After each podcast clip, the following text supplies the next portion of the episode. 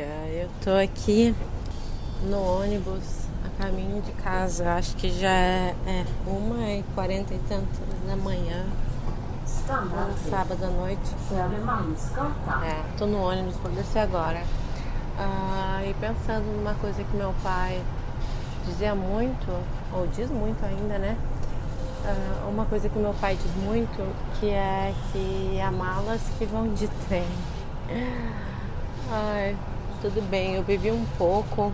Um pouco não, né? Quase muito, mas não, não tô bêbada, mas eu fiquei pensando agora nessa viagem de ônibus, que eu fiquei ouvindo música e refletindo um pouco em tudo que está acontecendo na minha vida nesse momento agora. É que tem coisas boas na nossa vida que elas só acontecem mesmo depois de uma coisa muito ruim mesmo ter acontecido, né? Então, que se a coisa ruim não tivesse acontecido, a coisa boa não, não estaria acontecendo. Não quero romantizar abuso, longe de mim, claro que não. É muito bizarro pensar que eu agora estou me sentindo num momento tão bom assim dessa minha trajetória na Suécia. Eu estou trabalhando num restaurante que eu realmente gosto, sabe? O meu pai também, além disso, além de dizer que as, as malas que vão de trem, também diz que o lance não é fazer o que a gente gosta, mas gostar do que a gente faz, né? E daí isso me faz pensar muito no meu trabalho, né? Porque claro que eu não faço o que eu gosto, né? Eu sou uma designer, eu sou, trabalho com moda, tenho essa formação. Eu mudei até aqui na Suécia só para estudar design, né? E não é isso que eu faço hoje, mas puta que pariu, eu, eu amo o que eu faço, sabe? Poxa, eu sirvo pessoas, mas o meu trabalho é realmente muito massa, sabe? Eu tô trabalhando nesse restaurante que é bem turístico até. Talvez o restaurante mais turístico de Gotemburgo, que ele é no, tipo, no último andar de um prédio, de um hotel aqui. E aí passei a noite lá hoje com uma amiga minha, que ela é cozinheira nesse trabalho. E enfim, a gente se conheceu num curso de design. E aí ela já trabalhava lá, enfim, a gente agora, como tá trabalhando juntas, a gente tá se encontrando bem mais.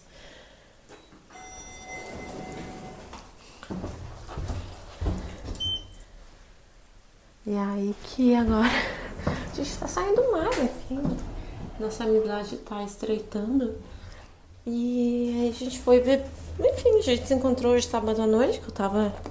Eu só trabalhei até às 5 hoje, a gente se encontrou depois do meu trabalho. E a gente foi beber alguns bares e tal. E daí a gente acabou a noite lá nesse, no próprio restaurante que a gente trabalha.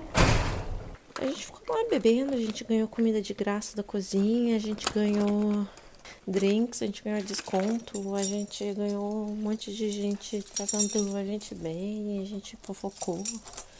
E foi incrível, assim, foi mais perto que eu já me senti da ambiente familiar, né? Agora eu tô chegando em casa por esse barulho. E aí agora pensando, meu Deus, eu tô nesse bar que é super conhecido, que tem várias pessoas e assim eu me sinto em casa tomando meu caminho e conhecendo ali as minhas. Sabe, o meu ambiente? Aquele contexto de trabalho para mim era bem familiar. E aquilo foi tudo muito interessante, né? Me fez, me trouxe toda essa reflexão de que, sim, de que há malas que vão de trem, de que se eu tivesse ainda naquele trabalho, aquele trabalho que eu achava que era bom, e que se eu não tivesse saído de lá, depois de todas aquelas frustrações de que eu realmente era o elo mais fraco e que quebrou, né, o elo, porque, enfim, que eu achei que as pessoas eram legais, mas no fim das contas elas não eram. Eu tenho tudo isso hoje uma vida muito mais tranquila por causa daquilo, sabe? É muita, enfim, gratidão, né, hoje, agora, nesse momento. Me sinto, sei lá, grata estar vivendo isso, esse momento. É realmente muito legal, muito, muito massa mesmo. Não sei muito mais o que dizer, a não ser de que adoraria tentar me lembrar. Talvez num momento que as coisas não estejam tão boas, de que Às vezes precisa ficar bem ruim antes de ficar bem bom, sabe? E talvez seja isso.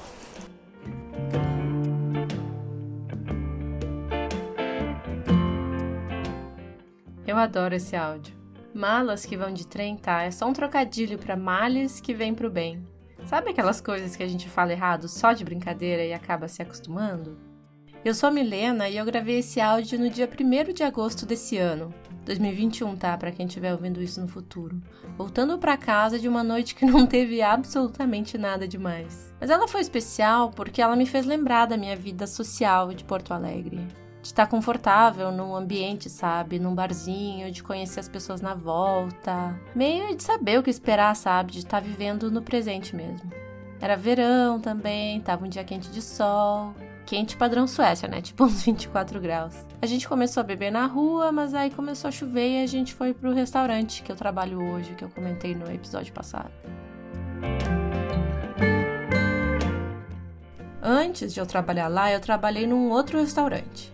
Chique também, um lugar bem sueco, feito para suecos, com comida sueca, bem local mesmo. E eu era a única estrangeira lá. E no início era bem legal, né? Eu era novidade lá, os meus colegas gostavam de treinar o inglês deles comigo. E assim, né? Eu até que falo sueco. Mas assim, para eu interagir bem, né, lidar com as três línguas na minha cabeça, o português, o inglês e o sueco, eu tenho que prestar bastante atenção. E não é sempre que eu tenho energia para isso depois de um turno super cansativo de trabalho, né? E eles sabiam disso. Então, o inglês sempre era melhor, né, para essas comunicações importantes. Mas aí o tempo foi passando e eu comecei a sentir que eu não era muito incluída nos assuntos, eu não ficava muito sabendo das coisas, sabe? Eles me colocavam para trabalhar nas piores sessões do restaurante, me mandavam fazer aquelas coisas que ninguém queria fazer. E aí eu fui me fechando, me sentindo mais retraída. Ainda mais com o inverno, né, chegando e as restrições da pandemia foram ficando mais e mais severas tinha menos horas de trabalho, então menos dinheiro. E o futuro, né, era tão incerto, tinha muita angústia e oscilação de humor da minha parte, mas eu pensava que o importante era tratar bem os clientes, certo? E isso eu tinha certeza que eu estava fazendo, porque os feedbacks deles eram bem positivos, sabe? Mas sabe quando a gente vai sentindo uma tensão no ar? Assim, que não tem nada escancarado, mas a gente sabe que o bicho tá pegando?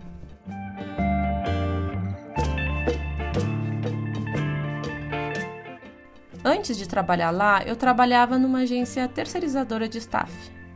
Logo que eu terminei o mestrado, foi o que eu achei para pagar as contas até conseguir um emprego no design e tal. Pelo menos era o plano, né?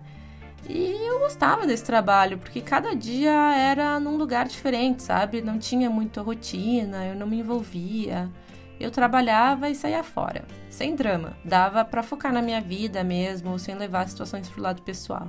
E o meu local preferido de trabalho era esse hotel que eu trabalho hoje. Mas assim, né, por ética das empresas, o hotel não podia simplesmente me contratar, né? Sempre tinha que ser via agência. E a única forma de eu ser empregada exclusiva do hotel seria de ficar seis meses sem trabalhar lá por intermédio da agência. Ah, mas também tava tudo certo e eu não tinha pretensão de continuar nessa indústria mesmo, né? Era só para pagar as contas e eu tinha certeza que logo eu conseguiria uma vaga no design. Por que, que eu não conseguiria, né? mas aí eu fui juntando um dinheiro e eu resolvi tirar férias. Eu fui pro Brasil no carnaval de 2020. Agora é até engraçado lembrar disso, né? Porque aí veio a pandemia, ninguém tinha a menor noção, né, que isso ia acontecer. E eu voltei para cá sem absolutamente nada. Então eu fui pro Brasil contando que minha vida tava boa, tava se encaminhando e tal, né? E voltei para cá só com desespero, porque tudo foi cancelado, tudo tudinho, não tinha nada mais de trabalho.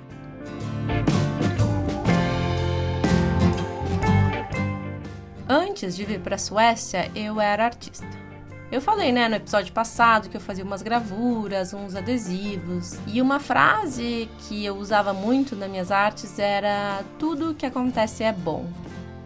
E isso veio de uma amiga que contou para mim que ela tinha ouvido de um outro amigo. E aquilo acabou grudando na minha cabeça e eu me apropriei da frase. Com autorização, claro. Porque quantas coisas já deram certo porque outras deram errado, né? Pelo menos na minha vida, muitas coisas foram assim e era uma forma bonita, né, de pensar com carinho nas frustrações. E eu fiz uns adesivos e eu fui espalhando pela cidade, fiz isso em Porto Alegre, depois levei para São Paulo, pro Rio também. Coloquei nas portas dos banheiros de uns bares, coloquei nos postes da cidade, coloquei por tudo, mandei por carta também. E uma galera começou a achar e a postar no Instagram me marcar, né? E a coisa foi crescendo, essa frase se tornou até que bem popular. E aí eu me mudei.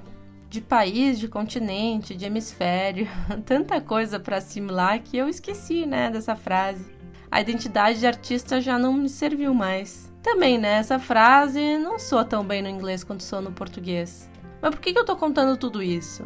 Porque eu não acho mais que tudo que aconteça seja bom.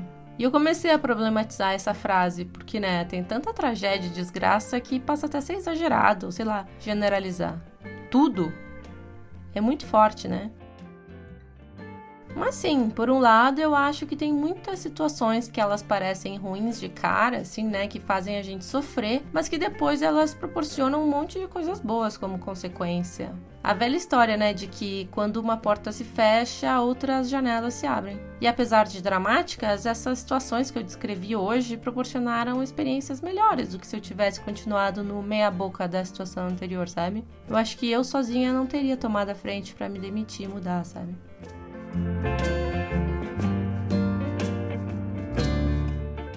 No fim, o clima pesado lá naquele restaurante anterior era real. O chefe, né, o dono, ele praticamente colocou em mim a culpa por eles não me incluírem nas coisas. E cada coisa que o imigrante passa que, olha, a corda sempre vai arrebentar no lado mais fraco. E ela arrebenta mesmo, mesmo eu dando o meu coro e meus colegas fazendo o mínimo. Mas isso é assunto para outro episódio, mas a questão é que eu sofri horrores com a forma que eles me descartaram lá, né? Eu achei bem injusto, eu chorei horrores. Mas aí, né, eu que tava com tanto medo de sair, de perder o emprego, de não achar outro lugar para trabalhar ou algum outro lugar legal, né? Na semana depois eu recebi umas seis propostas diferentes de trabalho e uma delas era naquele hotel que eu gostava de trabalhar lá no início, sabe? Mas ó, longe de mim esses papinhos de positividade tóxica, tá? Eu tenho pavor. Eu não tô sendo grata à pandemia, tá? Deus me livre. A pandemia realmente estraçalhou com a minha saúde mental, acabou com a minha fonte de renda, até com o relacionamento que eu tinha. Mas aí, né, aos pouquinhos eu fui me restabelecendo e de certa forma eu tô feliz de estar onde eu tô hoje.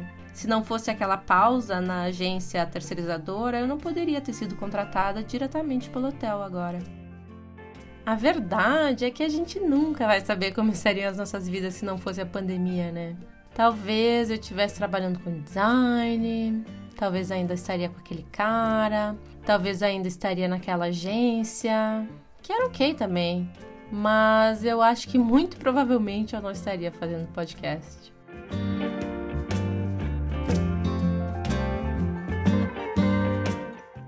Obrigada às duas pessoas que passaram a me seguir no Twitter depois do último episódio. Eu fiquei emocionada. o meu Instagram é mifaé. O meu Twitter é mifaé. Que é a mesma coisa do Instagram, mas repetido. Se tiver alguma coisa que tenha curiosidade de saber, me escreve lá que eu vou adorar ler e pensar em inserir nos próximos episódios, tá? Um beijo e até mais.